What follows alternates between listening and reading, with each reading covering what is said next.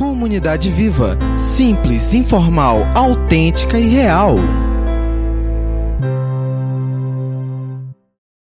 Bom dia, comunidade. Estão me ouvindo? Acho que agora sim. Bom, eu me chamo Cristiane Márcia. Acho que até algumas pessoas que me conhecem aqui devem ter estranhado nesse momento, porque muita gente não me conhece pelo meu nome, Cristiane Márcia, né? Sou mais conhecida nesses últimos anos que eu casei e vim morar aqui no norte, por Cris Lira.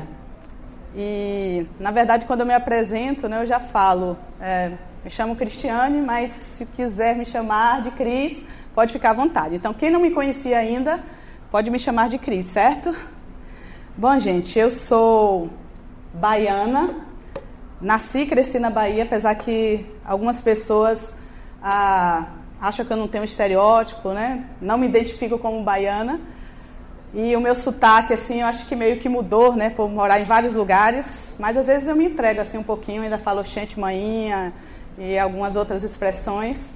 Mas toda vez que eu volto à Bahia, uh, o pessoal me cobra, né? Poxa, Cris, você perdeu seu sotaque. Mas na verdade não foi voluntário, né? Na verdade isso aconteceu exatamente por morar em outros lugares, mas eu tenho muito orgulho de ser baiana, nordestina. E agora eu me sinto um pouco nortista, né? Já morando aqui nesses 14 anos, Manauara, amazonense, né? Então a gente vai agregando aí e amando outras terras também, fazendo dela como se fosse nossa. Por isso que eu estou aqui hoje. E algo um pouquinho mais que eu queria compartilhar com vocês é que mais ou menos entre os 18 e 19 anos, eu me lancei numa aventura missionária, acreditando em um chamado que eu tinha desde criança. E eu comecei primeiro em Jocum, que é uma missão chamada Jovens com a Missão. E um ano depois eu fui para Recife fazer seminário de teologia. E na sequência disso, eu fui nomeada como missionária dos batistas brasileiros. E eu passei cinco anos plantando igreja, uma igreja na cidade de Luiz Corrêa, no Piauí. E depois eu fui assim meio que pescada, né, sequestrada, casei e aí eu vim morar aqui em Manaus nesses últimos 14 anos e ainda passamos um tempo aqui coordenando a, o trabalho de missões nacionais aqui no estado, fazendo várias ações uh, de missões. E nesses últimos anos a gente continua fazendo a obra do Senhor, né? fazendo a sua obra até que Ele venha, né? tudo que Ele coloca nossas mãos aí para fazer. Mas hoje eu estou com a missão de compartilhar aqui a palavra de Deus. E eu acredito muito, não sei a sua experiência com isso, mas eu acredito muito no Deus que fala. E por muitas vezes, sentada aí onde vocês estão hoje, Deus falou muito comigo, usando as pessoas que têm aqui ministrado. Então, todas as vezes que eu estou diante de um desafio, de uma missão de falar, a minha oração é sempre que Deus fale primeiramente comigo né, que fale com cada uma das pessoas que ali estão, mas que Deus fale comigo. E eu fico sempre refletindo sobre aquela parábola do semeador, em que Jesus conta sobre que o semeador saiu para semear e ele fala sobre os tipos de solos. E existe ali, ele fala de pedras, de espinho, de, um, do, de uma terra dura que a semente não entra, mas ele fala da boa terra. Então, que a nossa oração nessa manhã seja que cada coração aqui seja boa terra para receber a palavra de Deus. Amém? Muito bem. Então, assim, para o nosso bate-papo, podemos dizer aqui nessa manhã, eu queria iniciar é, contando uma experiência que eu tive na minha infância. Eu, na verdade, eu tenho muitas memórias da minha infância e às vezes quando eu compartilho isso com as pessoas, as pessoas acham meio estranho. Eu percebo assim que isso não é tão comum. Mas eu me lembro, inclusive, muitas delas na primeira infância. Eu, essa que eu queria compartilhar com vocês hoje, eu tinha entre 5 a 6 anos, eu consigo é, datar, porque nessa época minha mãe ainda fazia faculdade. E era comum, como é até hoje, né, assim, ela reunir com as amigas para estudar. Não? Então, geralmente, quem está fazendo faculdade faz aqueles grupinhos de estudo. E cada dia era na casa de uma amiga. E nesse dia, era na casa de uma da, das suas colegas, né? E assim, quando as mães iam estudar, as crianças também iam junto. E vocês sabem que quando criança se reúne é aquela festa, né? E falando daquele jeito que a gente fala, pessoal assim da minha geração mais antiga, é, naquele tempo, né, que a criança sabia mesmo como brincar, né? Que hoje a criança está um ali do lado do outro, às vezes online, né, ali do lado, mas está com o joguinho ali online mas não tem aquela interação. E naquele tempo era desse jeito mesmo, né? A gente brincava, corria, pulava, pega-pega, é, esconde-esconde. E eu lembro que tinha assim um ambiente de uma sala com a mesa, onde as colegas estavam ali estudando, e as crianças estavam na sala principal, fazendo isso que criança faz, correndo, brincando e tal. Só que num dado momento, é, naquela brincadeira ali meio de correr, deu assim uma espécie de engavetamento, sabe engavetamento? Que um sai batendo no outro, um efeito dominó. E aí um foi empurrando o outro, tinha umas seis crianças, e quando chegou a última criança, bateu em um vaso que estava assim em cima de um estante. E o vaso, pá, caiu. E foi aquele susto. E eu lembro que Todo mundo ficou ali angustiado, algumas crianças começaram a chorar e as mães vieram. E um que chorava muito, que eu lembro, era o filho da dona da casa. Porque ele se dizia: Mamãe, eu não tive culpa, não foi eu. Mas aí a mãe dizia: Não, você foi culpado sim. Ela foi até um pouco dura com ele, né? Porque ela não, não podia culpar todo mundo. E ele falou: Não, você teve culpa porque você correu e deixou os outros correrem. Então vá para o seu quarto e tal. E eu ali com aquele sentimento, me sentindo cúmplice daquele crime, né? Porque de fato todo mundo não teve culpa, mas todo mundo teve. E eu lembro de ver, então, aquele vaso lá quebrado, e era um vaso de cerâmica, o barro, porque ele quebrou bastante. E o desastre que aquilo causou, né? Que ficou aquele climão, e ali as mães começaram a ir embora, se despedir, eu sinto muito, e cada um tomando o seu rumo. E assim aconteceu. Eu fiquei pensando essa semana, algo que eu não tinha pensado antes, é, o, é sobre a história daquele vaso. Eu não conheço, mas eu especulei assim algumas coisas. Fiquei tentando imaginar se aquele vaso, ele já estava naquela família já há algum tempo, se foi uma herança, né, que já vinha passado de ali para a família, se foi adquirido se houve um preço de investimento ou se foi um presente. Mas o que verdadeiramente a gente pode ter certeza é que aquele vaso, ele, ele estava ali cumprindo a sua missão. Ele estava ali cumprindo a sua missão de compor um ambiente, de embelezar uma sala. E por uma circunstância não prevista, por um acidente, ele leva um tombo, cai e quebra. E como eu já disse, se ele fosse de um outro material, né, se ele não fosse de barro ou cerâmica, se ele fosse de alumínio, de ferro, de ouro, já pensou? Ele ia machucar um pouquinho, né, amassar, mas ele não ia quebrar como ele quebrou. E pensando sobre as nossas vidas, eu creio que acontece muito próximo como aconteceu com esse vaso. Né? Às vezes a gente está ali cumprindo a nossa missão, a gente está ali bem, né? Tá tudo beleza realmente. E por uma circunstância que a gente não prevê, por uma tempestade que pode acontecer externa, por um tombo que a vida pode dar, a gente pode cair e quebrar. Pela nossa fragilidade, uma situação pode nos levar a quebrar. E em um dos textos né, do William Shakespeare, eu gosto muito daquele quando ele fala, né? Que um dia você aprende. E ele vai discorrer várias coisas. E entre elas ele diz: Um dia você aprende que quando o seu coração é quebrado, o mundo não para para que você o conserte. E nós podemos dizer: o mundo não para para juntar os cacos. Quebrou. E agora? Bom, agora eu tenho um convite para fazer para vocês. Eu queria que vocês abrissem as suas Bíblias. E olha, uma novidade muito bacana aqui na CV é que você que não tem Bíblia, você pode só acenar aí e tem uma turma aí que vai te oferecer uma Bíblia dessa para você acompanhar. Às vezes você tem uma Bíblia em casa e você só esqueceu, então você pode usar e devolver. Mas se você não tem Bíblia, de maneira que você não tem Bíblia em casa, você pode receber como um presente, levar essa Bíblia para você, tá? Contanto que você faça o compromisso de ler, que isso é muito importante. Então, Abra sua Bíblia Em todo caso, se você tiver aí nos seus aplicativos, você pode abrir também. Ou acompanhar a projeção. E você vai estar lendo aqui comigo. Jeremias, capítulo 18, certo? Jeremias uh, está entre os chamados profetas maiores e fica logo depois de Isaías, que também é um desses profetas. Jeremias, capítulo 18, e nós vamos estar lendo esse texto e eu já estou desde já convidando vocês, porque nesse texto Jeremias, ele vai ser convidado por Deus a ir à casa de um artesão, à casa de um oleiro, e que ele teria algo para dizer ali para ele.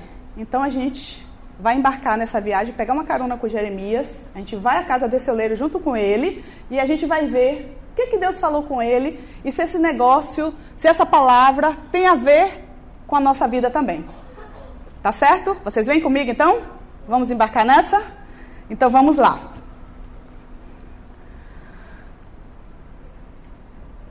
Essa é a palavra que veio a Jeremias da parte do Senhor. Vá à casa do oleiro e ali ouvirá a minha mensagem. Então fui à casa do oleiro e o vi trabalhando com a roda. Mas o vaso de barro que estava formando estragou em suas mãos. E ele o refez, moldando outro vaso de acordo com a sua vontade. Então o Senhor dirigiu a palavra: Ó comunidade de Israel, será que eu não posso agir com vocês como faz o oleiro? Pergunta o Senhor. Como barro nas mãos do oleiro, assim são vocês nas minhas mãos, ó comunidade de Israel. Gente, eu comentei com vocês que quando eu embarquei naquela viagem missionária, né, eu fui ah, em Recife, morar em Recife, porque foi o tempo que eu fiquei ali estudando, né, que eu fiz seminário de teologia. E durante esse tempo, eram os primeiros anos, né, longe da família, e foi um tempo assim de muitos desafios, mas um tempo também que Deus me deu muitos presentes, muitas experiências. E entre elas, dois anos dos quatro anos que eu passei lá, eu trabalhei numa fundação de amparo ao menor, que era até chamado FAM. Aqui tem um FAM, né? lá era FAM. E era uma fundação mantida pelo CDL em parceria com as irmãs franciscanas. Então tinha umas freiras lá. E era um projeto assim grande, modelo, onde as crianças iam, elas eram levadas, na verdade, é, das comunidades carentes em ônibus, e elas passavam o dia lá. Pela manhã ou em algum turno, elas tinham aulas da escola normal, e no contraturno elas faziam oficinas. Então tinha vários tipos de oficinas ali padaria, sorveteria, serigrafia, gráfica, e entre elas tinha também a olaria. E eu, juntamente com uma amiga, que também era colega do seminário, nós fomos contratados aquele tempo para dar aula de música e teatro para as crianças. E eu confesso para vocês que eu não trabalhei nem um dia, né? Só foi realmente a alegria ali de estar ali com aquelas crianças. Mas a estrutura do lugar era muito boa eu gostava muito de explorar esses ambientes, especialmente das oficinas. E uma das que eu mais gostava era exatamente a de olaria. E essa de olaria era até a mais rústica de toda, ela era realmente bem artesanal. E quando eu vejo esse texto, eu lembro muito a forma como ah, o texto vai descrever ali o local. E ele fala, né, em outra versão vai falar sobre as rodas, que o, o, artesão ele estava trabalhando ali sobre as rodas, ou sobre a roda, na versão que a gente leu aí, NVI. E na verdade, era exatamente assim o instrumento que ele tinha aqui, perfeito. Como essa mesa. Ele tinha uma madeira embaixo, como vocês podem ver aqui, que ligava a de cima. E com o pé, o oleiro, o artesão, ele conseguia girar a roda de cima, para que as mãos dele pudessem ficar livre. E naquele movimento, que ele tinha ali aquele poder de ah, acelerar ou diminuir, ele ia então moldando o vaso. Era muito bonito de ver, né? E esse fato que o texto vai descrever de que o, naquele momento que o artesão estava ali moldando, ele se quebra, eu percebi que era algo muito comum. É muito comum nessa profissão. É algo que acontece em todo momento. Porque o barro é frágil. E ali no momento ali que o, o, o oleiro, o artesão, ele está movendo, então é muito fácil, às vezes, ele realmente se quebrar. Mas o interessante é que quando ele se quebra, o oleiro ele não pega aquele barro, joga fora e pega um outro barro. Ele continua moldando e trabalhando sobre aquele mesmo vaso, sobre aquele mesmo barro. Algo que eu aprendi ali também é que no processo do artesão fazer vasos, existem as etapas. A etapa que começa nesse modelar, mas depois passa por uma etapa de, de secar ali o vaso depois de pronto. E depois ele vai para uma etapa que seria a etapa do fogo. Sabe quando o crente gosta de falar de provas, né? Tribulações.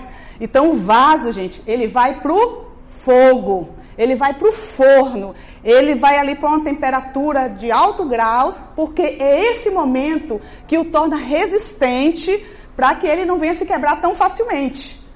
E depois que ele passa pelo fogo, ele vem para uma outra etapa, que é a etapa do resfriamento. Ele vai esfriar até que ele fique pronto para o acabamento, onde o oleiro vai pegar novamente, vai fazer ali o acabamento, vai pintar, vai passar um verniz. Aí quando ele fica bacana, perfeito, o oleiro, o artesão, pega ele e coloca ele em uma estante, em uma prateleira. Então é importante a gente salientar que desse ponto aqui, quando o oleiro está projetando o vaso, ele vai passar por etapas. Mas o objetivo dele é chegar na prateleira. Esse é o objetivo. E trazendo para a nossa vida, esse momento da prateleira seria aquele momento em que a Bíblia revela sobre quando Jesus entrou ali no Rio Jordão para ser batizado e disse que os céus se abriram, o Espírito Santo desceu com uma pomba e ouviu-se uma voz que dizia: Esse é meu filho amado, em que eu tenho alegria. Esse é meu filho amado em que eu tenho prazer. É quando o vaso se torna um vaso de honra, um vaso para ser usado.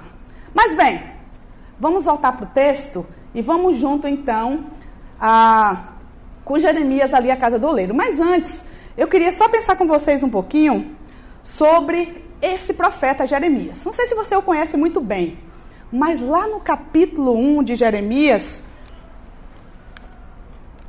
o texto bíblico vai descrever o chamado dele. E diz que quando Jeremias, e falando aqui com as minhas palavras, né, ele pegou então, ele teve o chamado de Deus, ele pegou o currículo dele e falou assim: Olha, Deus, eu acho que teve algum problema no setor de RH do céu, porque não está batendo com o meu currículo. Olha só, primeiro ponto, ah, eu não tenho idade suficiente, eu não passo de uma criança. Ponto 2. Hum, eu não tenho experiência para o cargo. Esse é um cargo que requer muita experiência. Então eu não sirvo. E ponto 3, e tão importante quanto, eu não sei falar. Eu não tenho curso de oratória, eu não tenho essa facilidade, então eu realmente não sirvo. Aí Deus se vira para Jeremias e diz assim: Não, Jeremias, olha, você não está entendendo nada. Eu te escolhi quando você ainda estava no ventre, na barriga da sua mãe. E eu lhe escolhi para você ser profeta entre as nações. E tem mais. Você vai só abrir a boca e eu vou encher. Eu vou falar por meio de você. Ponto. Gente, que chamado extraordinário é esse? Um chamado para não deixar dúvida. Porque muitas pessoas, né, no caminhar, assim, convivo com muita gente que tem vocação, eu acho que eu estou chamado, eu não tenho certeza. Eu ouvi, a gente até brinca assim, que tem gente que é chamado, ouve o chamado, mas tem alguns que é só um assovio, só um e já vai, né? Mas não tem certeza do chamado. Então o chamado de Jeremias foi para não deixar dúvida. Ele tinha certeza que tinha sido chamado por Deus. E quando ele se apresentou ali como profeta, e profeta era aquela pessoa que transmitia as palavras de Deus, ou como alguns teólogos gostam de expressar os oráculos de Deus, Yahvé, Jeová, ele tinha essa certeza, as tinham certeza que aquela palavra estava vindo diretamente do céu, diretamente da boca de Deus. E quando Jeremias começou seu ministério, as pessoas ali estavam querendo, era uma novidade, era um profeta novo, as pessoas queriam ouvir o que ele tinha para dizer. Então todo mundo chegou junto ali querendo ouvir a mensagem de Deus através do profeta Jeremias. Só que o sucesso do ministério de Jeremias durou pouco. Porque quando ele começou, quando Deus começou a falar por meio de Jeremias, não era a palavra que o povo estava querendo ouvir. Porque naquele tempo o povo tinha se desviado totalmente do caminho do Senhor. Eles estavam vivendo um momento de prática de todo tipo de injustiça social. Eles estavam praticando todo tipo de promiscuidade. E eles estavam vivendo em um ambiente de total idolatria. Se desviou totalmente do caminho do Senhor. E a palavra que Jeremias trouxe era uma palavra firme, era uma palavra dura, era uma palavra que levava as pessoas a tomar uma posição de arrependimento, de transformação, de mudança de vida. E eles não queriam ouvir isso. E aí o que, que começou a acontecer? Gente, começou a acontecer que aquelas pessoas que estavam seguindo Jeremias, aos poucos, foi mudando de ideia. E quando Jeremias agora já acessava as redes sociais, né, que ele ia lá no Twitter, no Facebook, no Instagram, ele via que a cada dia os seus seguidores começavam a diminuir. A cada dia eram menos seguidores e não era só isso. Lá na sua página principal, muitas vezes as pessoas postavam palavra de agressão. Você é mentiroso, você não é profeta, você não transmite a palavra de Deus. E aí Jeremias começou a responder processo, né? Assim que acontece no dia de hoje, só fazendo uma aplicação de como seria no nosso dias. Mas a verdade é que a palavra de Jeremias incomodava, e incomodava as pessoas grandes, incomodava as autoridades os líderes, os reis naquele tempo, e eles não gostavam. E por conta disso, Jeremias chegou a ser preso. Certa vez ele foi lançado em um poço cheio de lama, ali sem comida, às vezes só com pão e água. E assim Jeremias veio ter um ministério difícil um ministério sofrido. É tanto que, tanto no livro de Jeremias como em Lamentações, você vai ver o, o tempo todo Jeremias se lamentando por todo esse sofrimento que ele tinha vivido. Inclusive, ele é considerado o profeta chorão. Mas como não ser diante de tudo isso? E não foi só isso, não, gente. Jeremias também, ele se decepcionou muito com a natureza humana. Eu imagino que pessoas que no início ali do ministério chegou assim, ó, toca aqui, cara, eu tô contigo. Olha, você realmente é o profeta de Deus, aquela pessoa que, que se colocou diante dele, mais tarde vem trair, vem negar, e ele vai ver que muitas pessoas eram dissimuladas. É tanto que no capítulo anterior ao que nós lemos, no capítulo 17, Jeremias vai dizer assim: enganoso é o coração do homem, quem o conhecerá? E ele ainda diz também: maldito é o homem que confia no homem. Então é num momento como esse, de angústia, de incertezas, de, de um sentimento de querer desistir, querer desistir não só do ministério, mas querer desistir de não acreditar mais no homem, de não acreditar mais no ser humano. Dizer, não, para esse pessoal, Deus, eu não vou pregar mais. Eu não vou falar mais para essa gente. Essa gente é enganosa, eles fazem que se arrepende e depois eles voltam e fazem tudo de novo. E num momento como esse, Deus falou: Jeremias, Vai ali na casa do seu Zé. Eu colocando casa do seu Zé porque eu imagino que era alguém conhecido de Jeremias, né? Que era alguém que ele talvez até já tivesse uma prática de ir, às vezes, por algum motivo. Porque quando ele chega lá, o texto diz que eu acho que ele entra de uma forma tão discreta que o artesão ali ele nem percebe a presença de Jeremias, é o que eu imagino. Então, Jeremias vai ali à casa do oleiro. E também é interessante que quando Jeremias chega lá na casa do oleiro, ah, o texto não diz que acontece nenhum efeito assim especial, tipo hollywoodiano, de Steve Spielberg, né, de como aconteceu em outros episódios, por exemplo, em Isaías 6, né, que Isaías vai ter aquela experiência que o céu se abre e tem fumaça, querubim, serafim. Não. Diz o texto que Jeremias chega e simplesmente vê o artesão trabalhando, fazendo ali a sua arte, fazendo a sua obra. E ele fica observando. E como era comum acontecer, o vaso que está nas mãos do oleiro se quebra e ele mantém as mãos sobre o barro, fazendo ali um vaso novo. Um vaso novo. E naquele momento, Deus fala com Jeremias. E Deus fala assim, falando já com as minhas palavras: Jeremias, presta atenção, fica ligado em uma coisa. Eu vou revelar minha natureza agora para você. A minha natureza. Sabe esse ser humano que você está decepcionado porque ele se quebra toda hora, porque ele tem essa fragilidade? Eu escolhi acreditar. E eu não desisto nunca. Quantas vezes esse ser humano, esse homem, essa gente se quebrar, as minhas mãos vão estar ali para fazer deles um vaso novo. Quantas vezes eles se arrependerem, quantas vezes eles me pedirem perdão, eu vou dar uma nova chance. Essa é a minha natureza. Eu sou amor, graça e misericórdia. Jeremias viu ali Deus revelando através daquela circunstância os seus atributos, a sua natureza, a sua forma de agir. E olha que algumas pessoas pensam e chegam a dizer que o Deus do Antigo Testamento é diferente do Novo Testamento. Que o Deus do Antigo Testamento era um Deus rude, era um Deus impiedoso, era um Deus de justiça, mas que o Deus do Novo Testamento é um Deus bonzinho, é um Deus perdoador, é um Deus misericordioso, mas na verdade Deus é o mesmo. Deus sempre foi, é e continuará sendo o mesmo Deus. E o Antigo Testamento revela isso por muitas vezes nos Salmos e por muitas situações. Inclusive, a situação que eu creio que revela o Deus mais perdoador, que escancara esses atributos de Deus, é exatamente um episódio no Antigo Testamento que está registrado em Reis e em 1 Crônicas 33. É a história de um rei, que inclusive na semana passada foi ministrado para as crianças a história desse rei. Não é um, um episódio ou um rei muito conhecido, badalado aqui no nosso meio, né?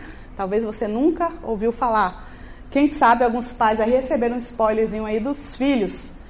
Mas a grande verdade é que Manassés, eu pessoalmente o considero o pior rei entre Judá e Israel que existiu naquele tempo. Até pior do que Acabe, porque eu creio que Acabe leva meia culpa por causa de Jezabel, que era para mim mais terrível que ele. Enquanto que Manassés, o texto vai descrever, ele praticou todo tipo de maldade que você pode imaginar.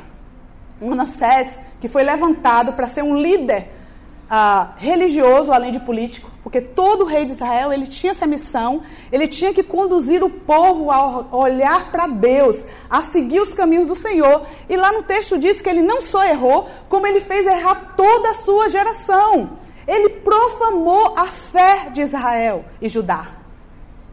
De Judá, melhor dizendo. Ele colocou um, uma imagem de um Deus falso dentro do templo. Ele agregou todos os tipos de deuses que existiam naquela época. Viveu todo tipo de promiscuidade, assim, de forma explícita. Ele também era muito sanguinário. E ele gostava de ir para as guerras e ver aquele sangue derramado matar as pessoas. Ele é o possível assassino do profeta Isaías. Quer mais? Ele se tornou bucho, feiticeiro, ele consultava cartomante, consultava pelas nuvens. Mas não foi tudo ainda, ainda tem mais que para mim é o pior. O cara sacrificou seus próprios filhos no Vale do Inum em oferta a deuses.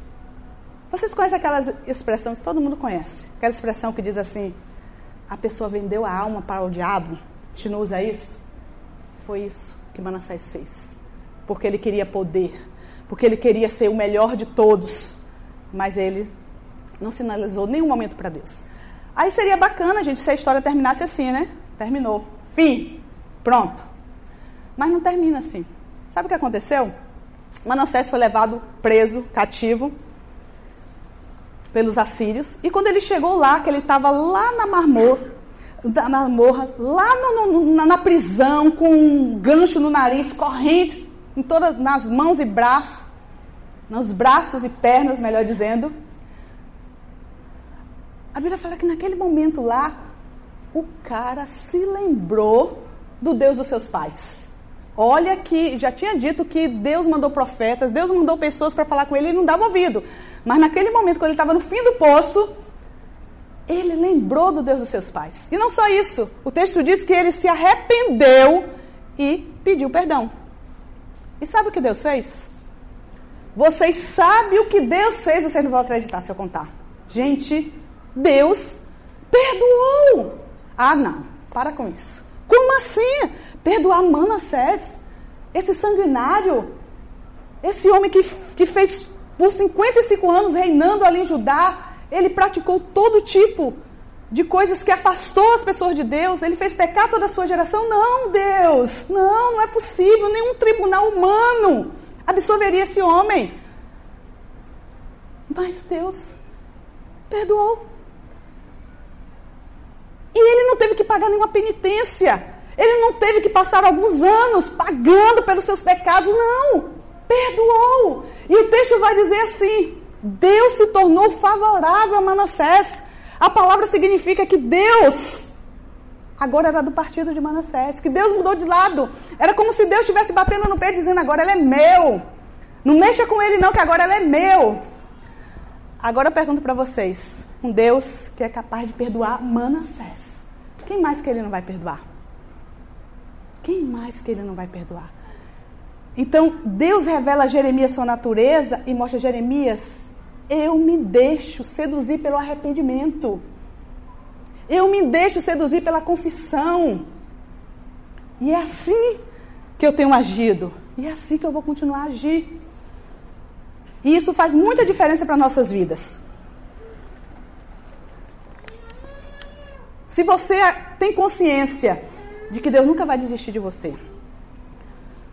Se você tem consciência que você Pode estar quebrado hoje, ou veio a se quebrar, e Deus te perdoou e vai te dar uma nova chance, e Ele sempre dá.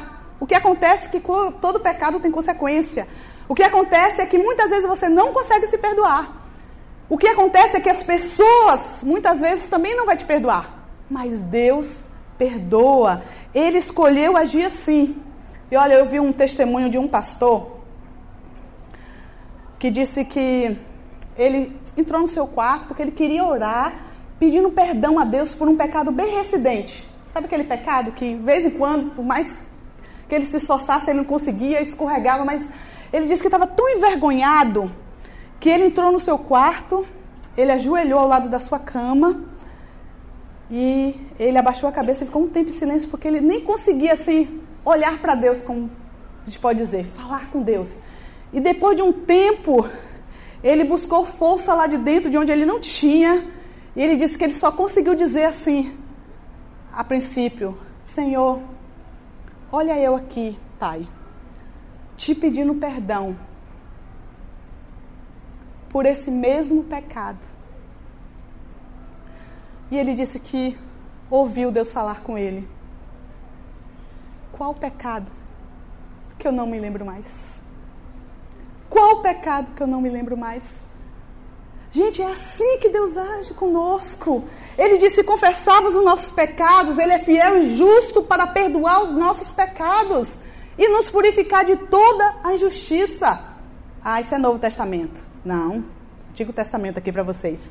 Embora os seus pecados sejam vermelhos, como o escarlate, eles se tornarão brancos como a neve, diz Isaías 1,18. E em Miqueias 7,19 diz: tomará ter compaixão de nós, pisará aos pés as nossas iniquidades e lançará todos os nossos pecados na profundidade do mar. Esse que é o nosso Deus. Esse é o Deus que nos abraça, onde a sua graça, amor e misericórdia nos cercam todos os dias. Pensa nisso e nunca esquece. Eu sou alvo da graça, do amor e da misericórdia todo o tempo. Ministerialmente assim falando, hoje em dia eu caminho com uma turma que está focada em ganhar a nova geração para Jesus, né? que seriam as crianças e os adolescentes. Então a gente trabalha, tem pessoas de várias partes do Brasil e a gente trabalha com assim pensando em inspirar, equipar, instrumentalizar líderes e pais né? nessa, nessa missão de semear fé no coração da criança e do adolescente. E alguns números tem nos assustado, mas assustado toda a liderança e pastores, não só do Brasil como do mundo.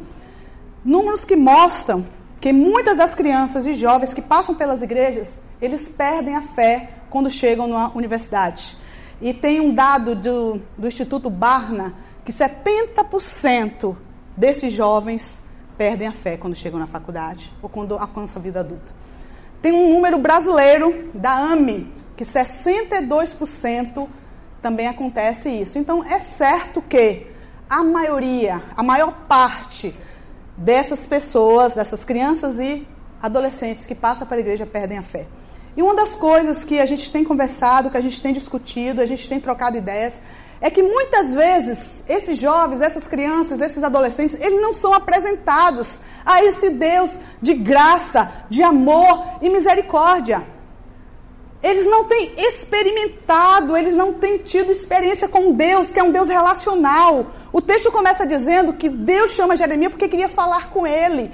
E assim é em toda a história, de Gênesis a Apocalipse, um Deus que se relaciona, um Deus que escolhe se manifestar, que se manifesta pela natureza, mas também se manifesta de forma específica quando diz que o Verbo se fez carne e habitou entre nós. Jesus veio como ser humano, habitou no nosso meio e se relacionou. E olha que muitas vezes Jesus deixava as multidões para estar com uma só pessoa.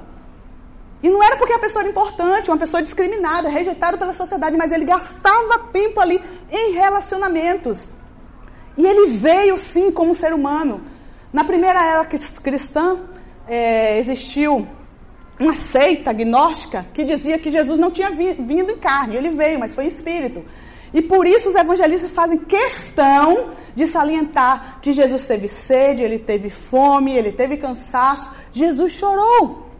E o evangelista João, além de escrever no seu evangelho, ele começa a sua carta, suas cartas lá perto de Apocalipse, ele começa dizendo assim: aquele que os nossos olhos viram, os nossos ouvidos ouviram e nossas mãos apalparam. João diz: Eu toquei nele, eu me relacionei com ele. Então nós precisamos repensar sobre que tipo de relacionamento a gente está tendo com Deus, porque Deus trabalha na individualidade de cada um. E se a gente tem proporcionado as nossas crianças, nossos adolescentes a entenderem e viverem isso. Não é algo fácil, porque até teve muita gente muito sábia na história, muito inteligente, cientistas, filósofos, que eles chegaram à conclusão assim: bom, é, é possível realmente que exista um Deus criador que exista uma mente ah, criadora, um design inteligente. Ponto. Mas entender que esse Deus se preocupa com a individualidade, que se preocupa com o ser humano, isso aí muitos deles não conseguiram captar, não conseguiram entender e não conseguiram experimentar, porque é algo muito pessoal. E nós temos que estar sempre repensando em relação a isso. E ainda em relação às nossas crianças e adolescentes, agora quando nós estávamos ali no Encontro CEPAL em São Paulo, participei de um painel falando sobre isso. E a Raquel Campanha, ela falou algo muito interessante, que ela disse assim, às vezes a gente corta a criança aqui, sai Davi e Golias. Corta aqui, Daniel na Cova dos Leões. Em outras palavras, as crianças estão cheias de conteúdo, porque nós estamos replicando o sistema conteudista das nossas escolas. Elas conhecem as histórias da Bíblia, elas sabem muitas vezes a ordem dos livros, sabem vários versículos decorados, mas elas não têm sido provocadas a ter experiências com Deus.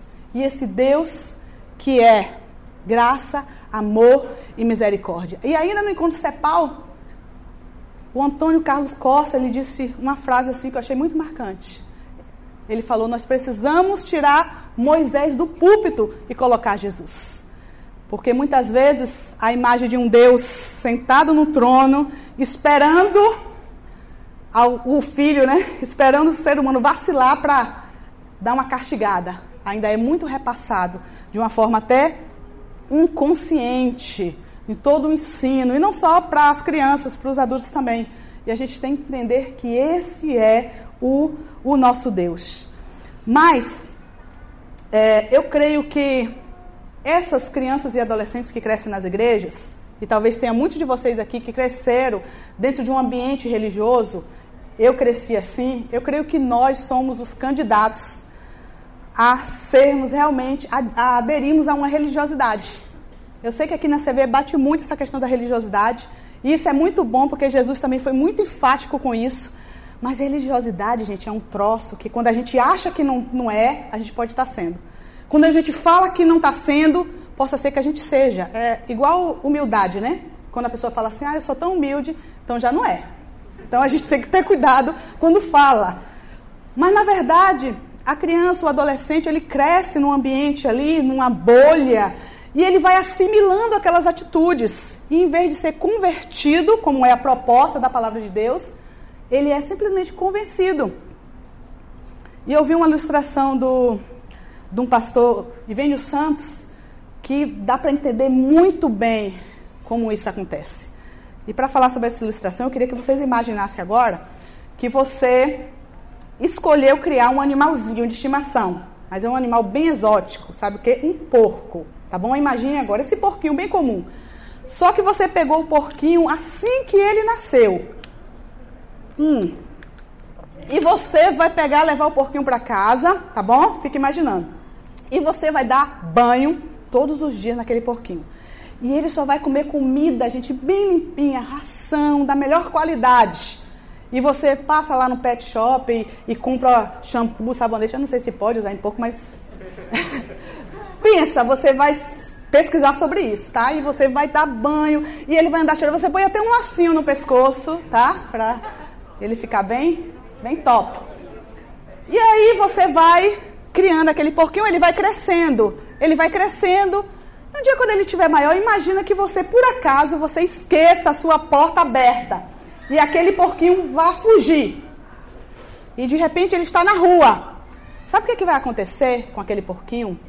Por mais que você tenha criado ele assim com todo cuidado, com ele todo limpinho, ele vai procurar a primeira lama que ele encontrar. E ele vai cair naquela lama e ele vai se esbanjar e dizer: aqui que eu sou feliz. Sabe por quê, gente? Porque ele tem natureza de porco. Ele tem natureza de porco. E porco gosta de lama, gosta de sujeira. Agora imagine se fosse possível pegar esse porquinho e transformar na ilustração o outro animal seria um pombo, porque o pombo, ao contrário do porco, é um animal que ele não gosta de sujeira. Se cair uma sujeirinha nele, ele vai procurar uma água cristalina e ele vai se banhar e ele vai ficar limpo de novo. Ele pode ser um pombinho todo branquinho, todo pretinho, rajado, ele não vai querer ficar sujo jamais. Isso explica bem o que acontece conosco, que somos de Deus. Segundo como Paulo realmente vai falar, que aquele que é de Deus, ele não vive confortável no pecado. Ele passa por uma experiência de transformação. O pecado, gente, é um acidente. O pecado é algo que acontece pela nossa fragilidade, mas é algo que incomoda. E logo a pessoa vai querer estar na presença de Deus ali, se arrependendo e procurando ali ser um vaso novo. Então não é plano de Deus que o vaso fique se quebrando ali o tempo todo. O projeto de Deus é que esse vaso venha passar por essas etapas e que ele chega à prateleira e que ele venha se tornar um vaso de honra. Tem uma frase do Max Lucado que diz assim: Deus ama você como você é. Mas Ele não quer que você continue assim. Ele quer que você seja simplesmente como Jesus. Pronto. Ele não quer que você continue assim. O amor dele é incontestável. Quantas vezes você se arrepender, ele vai te perdoar. Mas Deus não quer que você continue assim. Ele te quer na prateleira. Ele te fez com esse propósito. O Sr. Shed diz que a, a ciência, ela tenta encontrar respostas sobre como o mundo foi criado. Mas só a Bíblia diz como o mundo foi criado e para que o mundo foi criado. como o mundo foi criado e por que você foi criado. Você sabe por que você foi criado? A Bíblia fala, para a glória de Deus.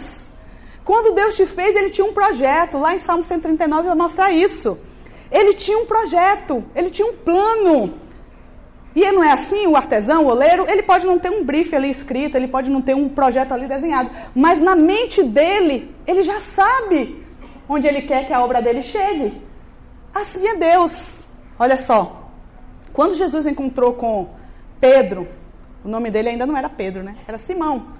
E ele disse assim: Simão, filho de Jonas. A partir de hoje você será Pedro. E Pedro significa pedra, rocha. E vocês sabem que uma pedra não polida, ela é cheia de pontas. Uma vez eu vi um granito ainda não polido, eu nem acreditei que era um granito. Mas depois de polido fica aquela pedra linda, maravilhosa. Então quando Jesus viu a Pedro aqui, ele o chamou de Pedro. E Pedro realmente foi aquela pedra não polida por muito tempo. Né? Ele foi vacilão várias vezes, ele negou Jesus, ele fugiu, entre outras coisas. Mas quando Deus encontrou ali, quando Jesus, Deus em Jesus encontrou a Pedro, ele não viu só o Pedro do Evangelho. Ele já viu Pedro de Atos. O Pedro, que quando estava junto João, com João na porta formosa do templo, ele disse: Eu não tenho ouro nem prata, mas em nome de Jesus Cristo Nazareno, levanta e anda. E diz o texto que ele pregou e três mil pessoas se converteram. Aí, para quem gosta de número, é um prato cheio, né? Eu pessoalmente tenho uma resistência com números no reino de Deus. É difícil mensurar algumas coisas, mas está lá. Pedro se tornou esse vaso de honra. E a tradição histórica diz, não está na Bíblia, que depois de ser a pessoa realmente usada por Deus de várias formas, no fim da vida ele foi condenado à morte de cruz. E ele disse: Eu não sou digno de morrer como meu mestre. E ele escolheu morrer de cabeça para baixo. Então, é a tradição histórica que diz, é questionável, não está na Bíblia. Mas realmente foi um homem que viveu, que honrou a Deus até os últimos momentos. Porque Jesus já o viu dessa forma. E bom, algo que é importante também a gente salientar é que o barro, ele precisa ser moldável na mão do oleiro.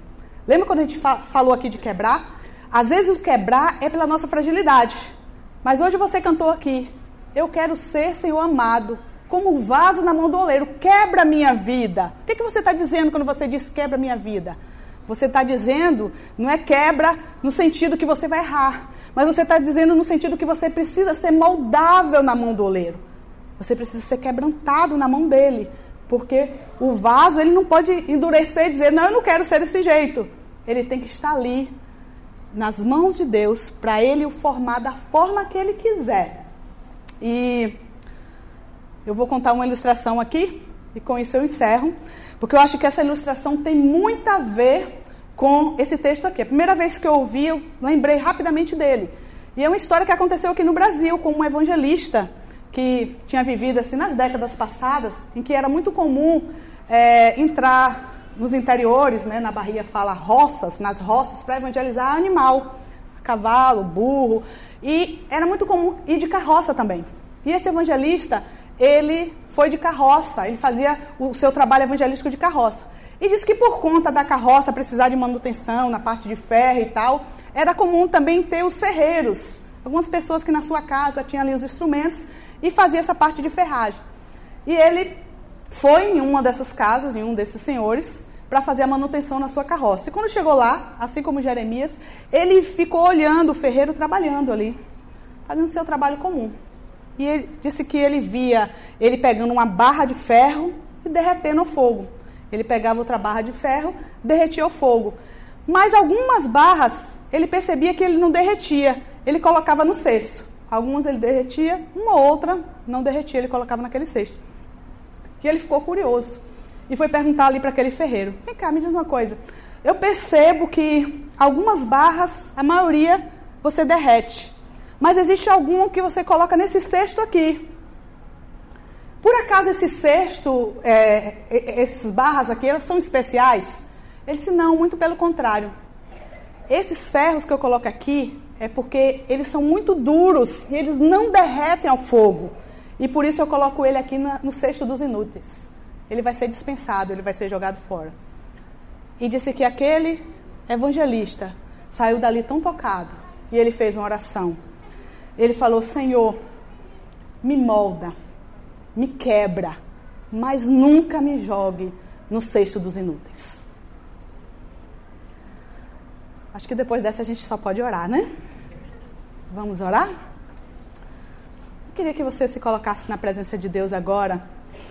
E como eu disse no início, eu acredito no Deus que fala, e Deus fala na individualidade de cada um. Às vezes nem foi algo que foi transmitido aqui com a pessoa que está na frente, mas Deus falando diretamente ao teu coração, algo que Ele tenha te tocado nessa manhã, que você coloque em resposta em oração. O que, que Deus te falou? Quem sabe você entrou aqui se sentindo quebrado. Você se sente o pior dos pecadores e você acha que não tem chance para a sua vida, ou alguma situação você já se sentiu assim. Talvez você ache que seu pecado foi terrível demais.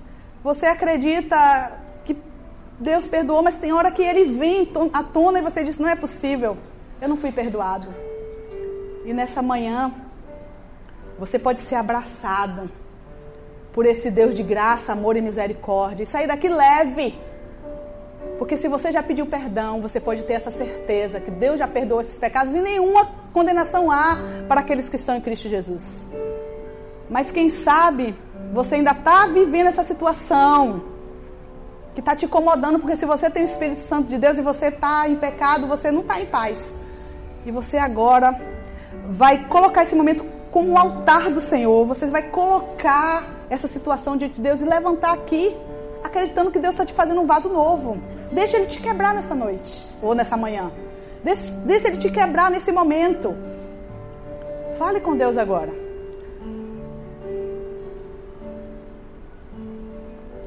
Senhor, nós estamos aqui, Pai, na tua presença, reconhecendo que o Senhor é o Deus Todo-Poderoso, o Deus soberano que criou os céus e a terra, mas é o Deus também que se inclina para aquele que se humilha e se quebranta na tua presença, Senhor. Tu és aquele Deus também que se faz presente no meio do teu povo. Que tua palavra diz: onde dois ou três se reúnem no teu nome, tu ali estás. Então o Senhor está aqui. A presença mais magnífica, a presença mais maravilhosa do Deus Todo-Poderoso está aqui, Senhor. E é diante dela que nós nos curvamos nessa hora, Senhor. Reconhecendo que o Senhor é o nosso Deus. Realmente esse teu amor nos constrange, a gente não tem palavras, ó Deus, para dizer o que é esse teu amor em nossas vidas, porque nós não merecemos. Mas nós nos rendemos diante de ti, Jesus. Nos prostramos diante da tua voz agora, falando as nossas vidas. E o que nós queremos ser é esse vaso, de, esse vaso novo, esse vaso de honra que vem adorar o teu nome. Muito obrigada, Senhor. Muito obrigada por tudo que recebemos de ti. Em nome de Jesus.